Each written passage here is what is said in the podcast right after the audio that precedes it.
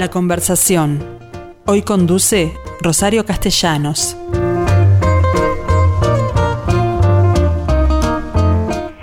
Hola gente, hoy estoy nuevamente con ustedes tratándose de un jueves y mi entrevistada hoy es una persona directamente relacionada con el hacer cultural. Así que a ella le voy a trasladar lo que acaba de anunciar Emiliano. Están efectivamente el sector que ella representa en una estrategia de supervivencia, porque esta persona es actriz, es escritora de textos teatrales, tiene una, es una amplia vinculación al teatro y en ese sentido es egresada de la EMAD. Pero también es profesora de filosofía y allí cursó en el IPA es directora también de, y docente, pero lo de directora creo que no le cae muy bien. De cualquier forma ha recibido en toda su, su actividad premios de toda índole y color en el país y fuera de él, porque sus obras han sido presentadas fuera de él. Se trata de Raquel Diana, que bueno, no necesita más presentación que esa. Raquel, ¿cómo estás? Y, este, y como estamos todos, más bien mal. ¿Estrategia de supervivencia, como dice? Eh, ni siquiera, ¿sabes? Porque imagino que en una estrategia de supervivencia uno trata de, bueno, con, con inventar nuevas formas, buscar artilugios, y ahora estamos en un momento realmente de parálisis, ¿no? Donde no hay prácticamente nada que podamos hacer. Incluso algunas cosas que habíamos tratado de inventar ya no, no están funcionando, así que es un momento realmente eh, trágico, muy muy complicado. Pero de cualquier donde forma además tenés, tiene tenés ese lado de la, de la soledad, ¿no? Claro, pero tenés herramientas tecnológicas como el Zoom y el streaming que hace unos años no siquiera pensábamos en ellas. Eh, ¿La estás aplicando a obras tuyas? Sí, absolutamente. Eh, de hecho, yo tuve la suerte en este año que pasó de estrenar dos obras de teatro, realmente una privilegiada, ¿no? Mm. Porque justo, bueno, momentos en que eso fue posible y mm, una de ellas la ensayamos mucho tiempo por Zoom, una experiencia realmente nueva, diferente. También experimentamos lo que es ensayar a través de mm, solo de audio, ¿no? Mm. Eh, casi lo que en, en viejas épocas me, me, enseñaban los viejos maestros en la mar, el ensayo a la italiana, ¿no? Estar en una mesa y, y prácticamente solo Leer. ensayar con la voz. Y ahora estoy ensayando una obra que estrenaré cuando se pueda y también lo estoy haciendo este, por Zoom, ¿no? Es, Pero no es, lo mismo, es decir, complicado. No, pero no es lo mismo, el, teatro necesita el contacto con el público, esa es lo que la diferencia del cine, por ejemplo. En el momento que actúa, por eso no hay dos funciones iguales, es la, la comunicación con el público es muy importante y en ese sentido estas eh, herramientas tecnológicas no te lo permiten. Sí, yo, yo pienso esto. Viste que en la geometría se dice que un cuadrado Mm, es la sombra de un cubo, ¿no? sí, Solamente que los que viven en un mundo plano no ven el cubo, solo ven su sombra, el cuadrado. Bueno, eh, todo el teatro que está hecho mediado por las tecnologías es finalmente el cuadrado, es decir, es una sombra de lo que el teatro es. El teatro es el cubo, el teatro es este, una otra cosa. Claro, tenemos que esmerarnos en hacer unos cuadrados que sean atractivos para la gente, ¿no? En hacer buenos productos que se puedan este, compartir a través de la tecnología. De hecho, hay una experiencia muy interesante que está haciendo el Teatro Solís. Eh, Viste que hay un ciclo que se hace, se hacía en febrero, en marzo, perdón, ellas en la.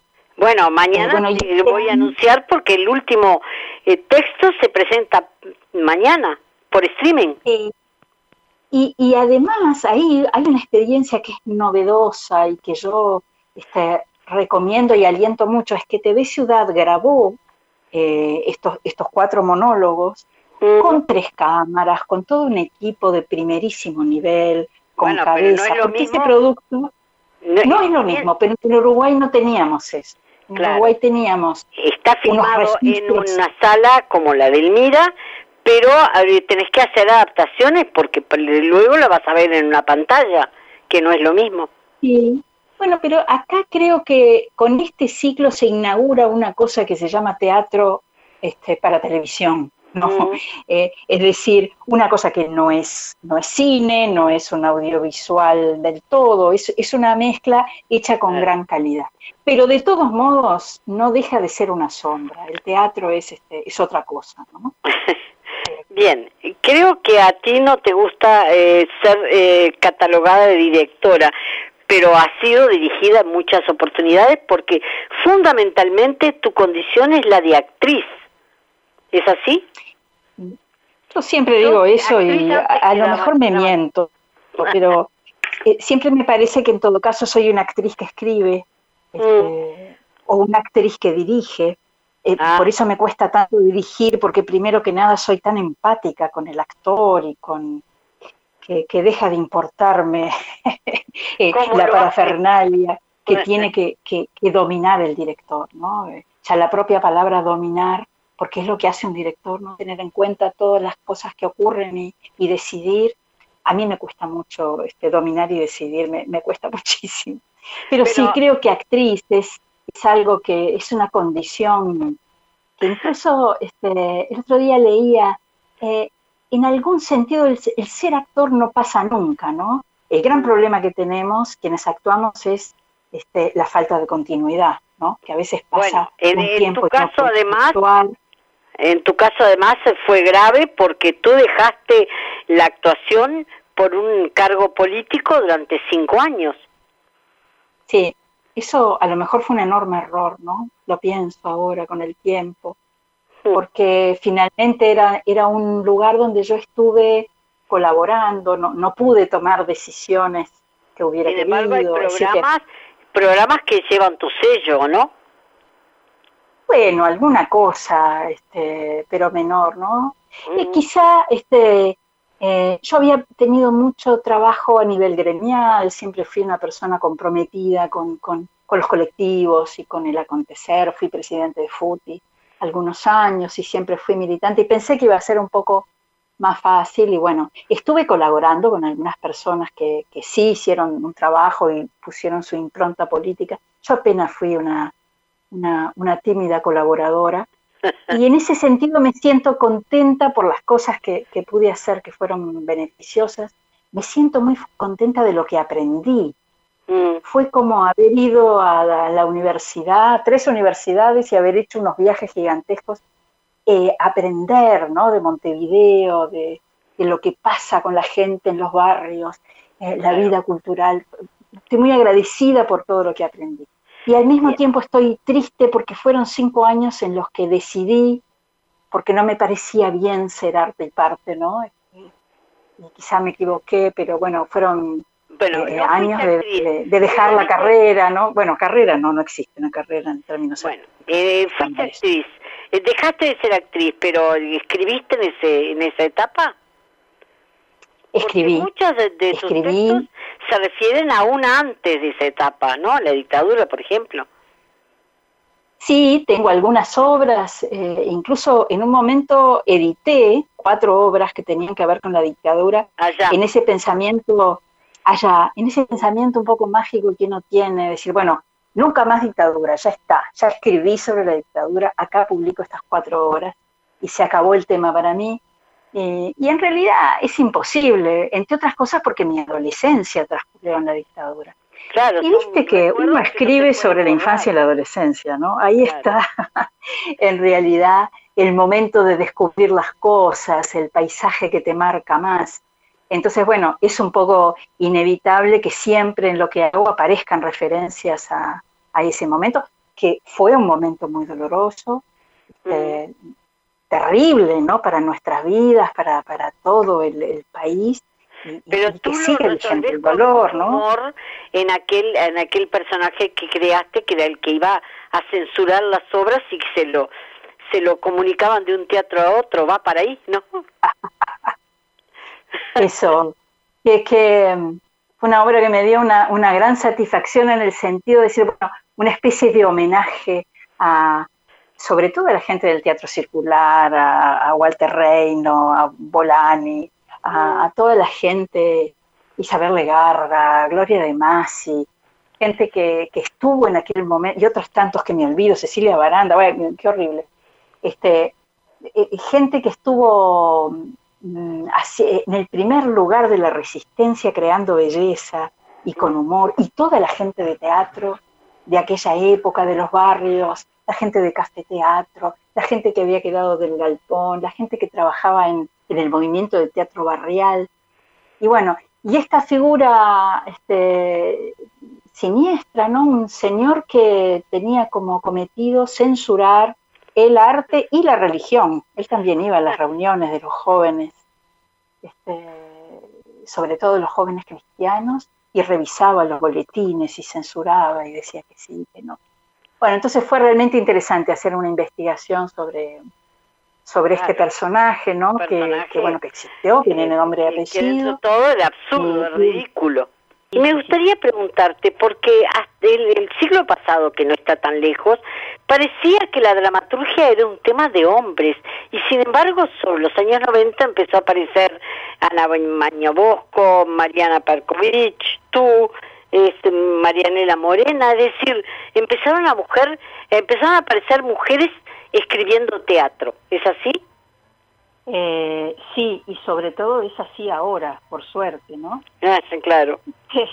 hay, hay muchísimas este, jóvenes este, que están en este momento trabajando y, produciendo teatro con una mirada estupenda, porque e, estas que, que, vos nombraste, estas magníficas colegas, bueno, eh, venimos de otro momento y fíjate, tanto Mariana como Marianela son directoras fundamentalmente mm, y han tenido el coraje, porque es un tema de coraje, realmente. Yo este, mm, mm, lo tuve tarde el coraje quizá y, y realmente ha sido un camino difícil, no estaba como la posibilidad este, realmente abierta, ¿no? En ese sentido Ana, Ana fue una pionera porque además tuvo este, repercusión. Ella hizo unas obras que tuvieron muchísimo éxito, que, que la gente estaba muy complacida de, verlas, ¿no?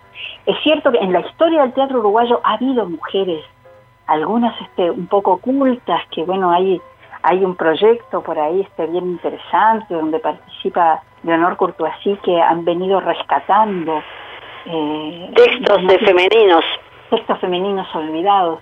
Eh, pero sí, el momento es ahora, ¿no? claro, pero mi pregunta es, ¿para quién escriben? Porque muchas veces se ha dicho que las mujeres escriben para las mujeres. ¿Es así? Eh, creo que cada cual escribe para quien quiere, desde donde quiere, no sé, quizá algunas mujeres escriben para las mujeres, puede ser, y es una cosa... No es tu caso, por lo visto. Yo no sé, porque ahora pienso cuando una de las obras que escribí, que, tuvo, o dos de las obras que escribí, que tuvieron alguna repercusión también internacional, ¿no? que fueron representadas en, varios países, los, los, personajes eran mujeres y las historias. Porque, mm. bueno, es esa cosa de que, bueno, yo sentía en nuestras historias que están siendo poco contadas o una voz que falta. Entonces, más bien pienso, es el punto de vista de las mujeres o, de algunas mujeres, ¿no? Porque somos muchas y todas muy diferentes, ¿no? Pero, pero, pero tú te consideras feminista, o sea que de pronto esa condición se, se transmite a tu obra. Sí, y me considero feminista sobre todo ahora, ¿no? Que he ido aprendiendo con el tiempo. El feminismo es una cosa que hay que aprender, que es un largo proceso, pero en el día de hoy el feminismo me parece un movimiento social, político, espiritual, que, ofrece una cosa que casi nada ofrece, que es la posibilidad de soñar con un mundo que puede ser diferente. Un mundo estructurado sobre nuevas bases, ¿no? Este, e, esta cosa, estas utopías, estos, em, estos pensamientos que además son motivadores para la acción, bueno, muchos han decaído, ¿no? Hemos asistido a una, una crisis o, bueno, muchas cosas de las que yo, por lo menos, soñé no sucedieron, no fueron mutando. el feminismo al día de hoy este, ofrece esa posibilidad. Así que sí, soy una feminista aprendiz. Este, Bien, eh, pero tú como te consideras primero que nada actriz, a ti te tuvieron que dirigir. ¿Qué director recordás con mayor cariño? ¿Te sentiste más cómoda? Y pasa que cada uno, por supuesto que aquellos primeros maestros, ¿no? Que tenían que ver con, bueno, con mi formación, con la EMAD, uno siempre eh, recuerda... profesores. Y, claro, y le pone el título de maestro a aquellos, ¿no? Y en ese sentido hay dos, Luis Cherminara, que fue el mm. primer profesor de teatro y además un tipo libérrimo, con una cabeza, este, no sé, muy abierta, muy eh, entregada a las nuevas cosas. Eh, claro. Porque además ahora tenés que hacer teatro para gente que está formada en distintas cosas, como el baile, como la, la música. El, no, no es solamente leer bien un texto, ¿no? Y, pero quiero nombrarte al otro gran maestro, aquel de mi formación, que fue Eduardo Esquinca, el maestro de la sabiduría, de la certidumbre, del conocimiento del verso. Y a lo mejor en esa, en esa dupla un poco contradictoria es que eh, todo se vuelve más interesante y tiene que ver con esto que, que estás diciendo. Ahora eh, por suerte, cuando, yo empecé a estudiar, si eras actriz, eras actriz, si eras director, eras director, viste, masculino mayoritariamente el director, dramaturgo, mm. dramaturgo, músico, músico. Eh, ahora tenemos un sentido, por suerte, tiene la gente joven, ¿no? A mí me cuesta todavía, un sentido del ser artista eh, con menos límites, con menos este no, lo abarca más, abarca más cosas, ¿no? Sí, y hay Su formación. oportunidades de formarse en, más cosas, ¿no? A ver, por suerte también hay una facilidad de acceso a la formación que es amplísima, entonces hay muchísimas personas que están en el arte un ratito, ¿no? Pintan un poco, hacen una cosa un poco, en una cosa un poco amateur, por satisfacción, por pero me refiero a los artistas artistas, ¿no? Que, que, que, bueno, que... bueno, que, están en ello más tiempo, o que hacen su vida alrededor de, esa vocación. Y que atan su vida de un modo más esencial a la mm. creación artística. Por eso es tan dolorosa esta pandemia, ¿no? Porque nosotros tenemos, nosotros y nosotras tenemos el defecto de eh, decir, bueno, yo soy esto que hago, ¿no? Yo soy el teatro, y bueno, eh, tampoco es para tanto, ¿no? Hay que calmarse un poco. Pero entonces no, no, creo, creo que es para mucho. Bueno, pero hablemos de ti como dramaturga, ya que como actriz me decís que, bueno, que fuiste dirigida por grandes y formada por grandes actores casi todos ellos hombres. Como dramaturga, ¿cuál es la obra que consideras más lograda de cuantas has hecho? Bueno, en realidad creo que hay una que hiciste con textos que no son tuyos, que son de idea Vilariño, pero los transformaste en un monólogo. Sí, eso es un, un, espectáculo que sigo haciendo y seguiré haciendo hasta los 83 más o menos. Que además actúas tú, lo lees tú. Sí, sí, sí, sí, es una, es una dramaturgia que hice toda con no hay una palabra mía, son todos textos de idea, pero están organizados de un modo que son una obra de teatro, ¿no? Este, y, bueno, en una satisfacción gigantesca ya, realmente hacer eso, eh, porque es idea, ¿no? Este, claro, porque sus, versos ya de por sí son un texto maravilloso. Es una satisfacción gigantesca y haberla hecho, yo qué sé, en la sala principal del Solís, o en, en, el interior, en los lugares más humildes y más ajenos a la, a, la dinámica teatral y sin embargo es que la gente cómo lo recibe, ¿no? Los adolescentes que hasta nunca la han leído y sin embargo hay una potencia ahí en esta mujer que es fantástica. bueno, ese es otro aspecto que me parece interesante. Ustedes han llevado tu teatro en particular, tus obras en particular, a varias ciudades del interior. Sí, sí, sí. ¿Y cómo lo recibe? ¿Qué públicos le notas tú que son más adictos, afectos a lo que tú escribís? eh, no lo sé. Tengo la suerte de tener todas las experiencias, ¿no? Porque desde las experiencias con un público, eh, bueno, que ya, que, habitualmente ve teatro, que, mm. bueno, hay una respuesta que bueno que, que de pronto te resulta más difícil o no que puede ser más difícil pero realmente me siento como muy satisfecha no eh, de, que se establece la comunicación. A veces hay algunas obras un poco más oscuras, una que escribí sobre la crisis del 2002, que, que bueno, que fue un poco difícil eh, porque la gente estaba tan amargada que encima volver a hablar del tema fue un poco complicado para mí. Pero en general siento como una buena comunicación. Y, pero realmente lo que me, eh, por ejemplo, una función que hice eh, con una obra mía eh, al final de un congreso del Zunca, ¿no? Mm. Eh, todas las personas... Un público que no es habitual en el teatro, no es habitual, que seguramente el 90% de las personas que estaban ahí, la mayoría eran hombres además, y seguramente mm. nunca habían ido al teatro. ¿Y qué obra hiciste ahí? Hice una obra que se llama, mm, este... Ay, qué horrible. Si muriera esta noche, no. No, que es una obra sobre Gelos Bonilla, sobre este obrero que, ah. que murió en Maldonado, que es uno de los este, eh, de los mártires del Zunca. Mm. Y bueno, para hacerla la hice con un elenco de Maldonado y, bueno, y el Zunca nos dio una mano con algunas cosas y hicimos esa función ahí eh, en un, creo que era en el Platense, todo era impropio, el lugar, este, el público.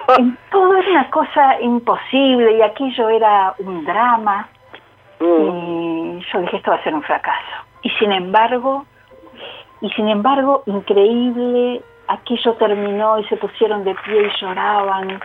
Y dije, bueno, eh, esta cosa de, que uno nunca sabe, ¿no? Bueno, pero llegaste allí con una obra que los involucraba directamente. Sí, pero que también estaba basada en los mitos griegos, ¿no? Y en el asunto de Caronte, porque Gelón mm. muere a la, a la orilla de una laguna. Entonces, no es que fuera un texto hecho, tenía su, su cosa también extraña a la situación. Claro. A mí me parece que la, la receta básica siempre ¿Qué tiene que ver el profesorado de filosofía con esto, eh, con tu carrera como dramaturga y actriz? Mm. Sí, y en realidad, eh, más que el profesorado, porque finalmente estuve dando clases unos años, pero en algún momento... ¿De filosofía o de teatro? De filosofía. Ah. Eh, porque en realidad mi interés era la filosofía. Mm. Yo hubiera hecho la licenciatura, pero no me coincidían los horarios con, con la EMAD, tuve que optar. Entonces sí hice el IPA, eh, pero la filosofía, sí, este, el amor de mi vida, ¿no? Este, a mí me parece que la filosofía es algo tan importante, tan maravilloso, que está atrás de cada cosa, ¿no? Que ese mundo de curiosidad, de preguntas, de, de búsqueda de certidumbre y de incertidumbre permanente, ese juego de contradicción, de, es como bueno, pero eso, eso es materia para tus obras también. Absolutamente. Mm. A lo mejor ese mismo movimiento que me alienta a, leer filosofía, a estudiar, a interesarme, a, asombrarme, es el mismo que me alienta a, crear, ¿no? Claro. Eh, esta, esta cosa como de lo, de lo humano, ¿no? De lo profundamente humano, sí, la filosofía, el teatro, la poesía, y son cosas que en este mundo así de vorágine y de unos intereses un poco prácticos de más, eh, me parece algo revolucionario. Bueno, te, te, voy a hacer una última pregunta y si la podés resumir, te felicito. ¿Qué falta en materia de políticas culturales para favorecer tu actividad? Políticas culturales. ¿Viste? Más no te lo puedo resumir políticas culturales. Bueno, está bien. Eh, ¿Qué significa? Porque los que nos están leyendo me van a preguntar, bueno, pero ¿de qué quiere aplicar Raquel Diana? Eh, que al teatro. El sistema político, es decir, las personas que trabajan en política. Los gobiernos, el gobierno nacional y los gobiernos departamentales, departamentales asuman que la cultura es una parte de la política y necesita políticas es decir, estrategias, planes a largo plazo, eh, diseño de institucionalidad, que es muy importante, tener institucionalidad, presupuesto, es decir, no hay política cultural posible sin un presupuesto para que se ejecute. Necesita políticas también en el sentido de diálogo, diálogo con, con, los artistas, con los creadores, con las personas que están tejiendo el entramado cultural. Es un momento dramático, entonces es un momento de diálogo, es un momento de planes también a largo plazo. Por supuesto que bueno, pero más allá de esta terrible circunstancia, tú lo pensás que todo, eh, está todo por hacer en la materia, ¿no? O casi todo. No, este, en relación a hace 15 años, 20 años, por supuesto que hay mucho hecho, ¿no? Antes no había departamentos de cultura, eh, claro. en, el país. Eh, Pero sigue sin haber una carrera profesional para el artista, una jubilación que, que los ampare en determinado momento. Tenemos una ley que es una ley este, que nos permite aportar a algunos artistas, los del espectáculo, y, es una ley que tiene algunos problemas que hay que hay que solucionar, pero hay que mejorar el marco legal, mm. mejorarlo mucho. Y las cosas que hay, porque hay además hay algunas instituciones, organismos, este, museos, cosas que, que necesitan estar coordinadas en una política de un pensamiento más amplio. ¿no? Respecto y a pesar de eso, en este país a mí me sorprende la cantidad de espectáculos que se brindan todos los fines de semana. Sigo extrañando el lunes popular, pero todos los fines de semana, de jueves a domingo, hay de todo. Hay o había. Había. También tenemos que considerar que ahora eso se puede morir porque ese es lo dramático de la situación. Había un montón de gente interesada, formada, con pasión, que producía, ¿no? Claro, eh, pero que no tiene una sala que le permita aguantar el, un aforo reducido para pagar el bordero. Por ejemplo, porque necesita autosustentarse. Mm. Necesita, por un lado, y eso, una política cultural pública tiene que tener eso, permitir que la gente tenga posibilidades de autosustentarse. ¿no? Mm. Esto no es nada extraño, ¿verdad? Porque llueve y el gobierno no duda en ayudar al sector de la agricultura que se vio perjudicado por la lluvia, ¿no? Eh, es así. Bueno, eh, de la misma manera, con el sector cultural debería actuarse, ¿no? Entonces, por un lado, facilitar que la gente pueda autosustentarse, buscar sus mecanismos, pero también subsidiar, asistir, eh, esta pandemia mostró en el mundo entero que no es posible la vida cultural sin una presencia del Estado. Bueno, pero ¿cuántos estados consideran que la cultura es eso? Es un derecho humano irrenunciable. Son muy pocos. Es como, sigue siendo un artículo de lujo para una cantidad de gente. Bueno, pero cada vez más me parece que hay conciencia en el mundo. Creo que en el Uruguay hay conciencia. El asunto es... ¿Mayoritaria? No. Bueno, sí, no. Y está esa cosa del artista, de, bueno, arreglátelas como puedas. Este. Pero un padre que un hijo le dice, voy a ser actor o músico, se después se, se plantea, ¿de qué vas a vivir? Eso no te va a, solucionar nada. Sí, esa es una, una cosa que creo que siempre sucede. No es el caso de la mujer, que siempre es un segundo sueldo. Ah, pero también ahora pasa que cualquier cosa, que trabajo que tú tengas o profesión que estudies, es mucho más difícil la seguridad laboral. Bueno, pero mi hijo el doctor sigue funcionando.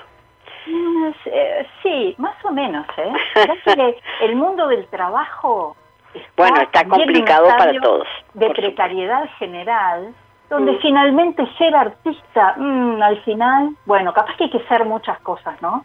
y tener muchos trabajos. Yo no sé, capaz que no le va tan mal. El asunto es que, bueno, ese entramado social que se fue tejiendo de los artistas creando y relacionándose con el público, ¿no? Ese entramado que te permitía sobrevivir de algún modo eh, y que te, permita, te permitía formar parte de una misma cosa, una cultura en movimiento. Eso a lo mejor se, se va rompiendo y la gente se va rompiendo la gente que se Sí, la gente cada vez pierde. Es como todo una costumbre.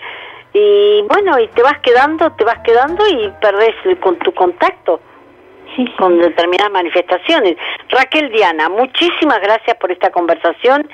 Eh, podría pasarme horas charlando contigo, pero se nos acabó el tiempo. Muchísimas gracias a vos y, bueno, ojalá podamos en este tiempo encontrar unas formas de, crear políticas culturales que, que, que no sé, que nos ayuden a, que ayuden al país a no perder esto extraordinario, que a no perder lo que somos, ¿no? Mm. Bueno, y ahí estaremos en primera. Porque además en lo cultural siempre nos hemos destacado y después nos llenamos la boca cuando alguien, algún representante uruguayo eh, eh, triunfa en el extranjero, ¿no? Puede claro. bueno, Raquel Diana, muchísimas gracias y será hasta muy pronto. Te veré en algún, en algún teatro. Seguro que sí, seguro que sí, ahí veremos. Chao, chao. Un abrazo.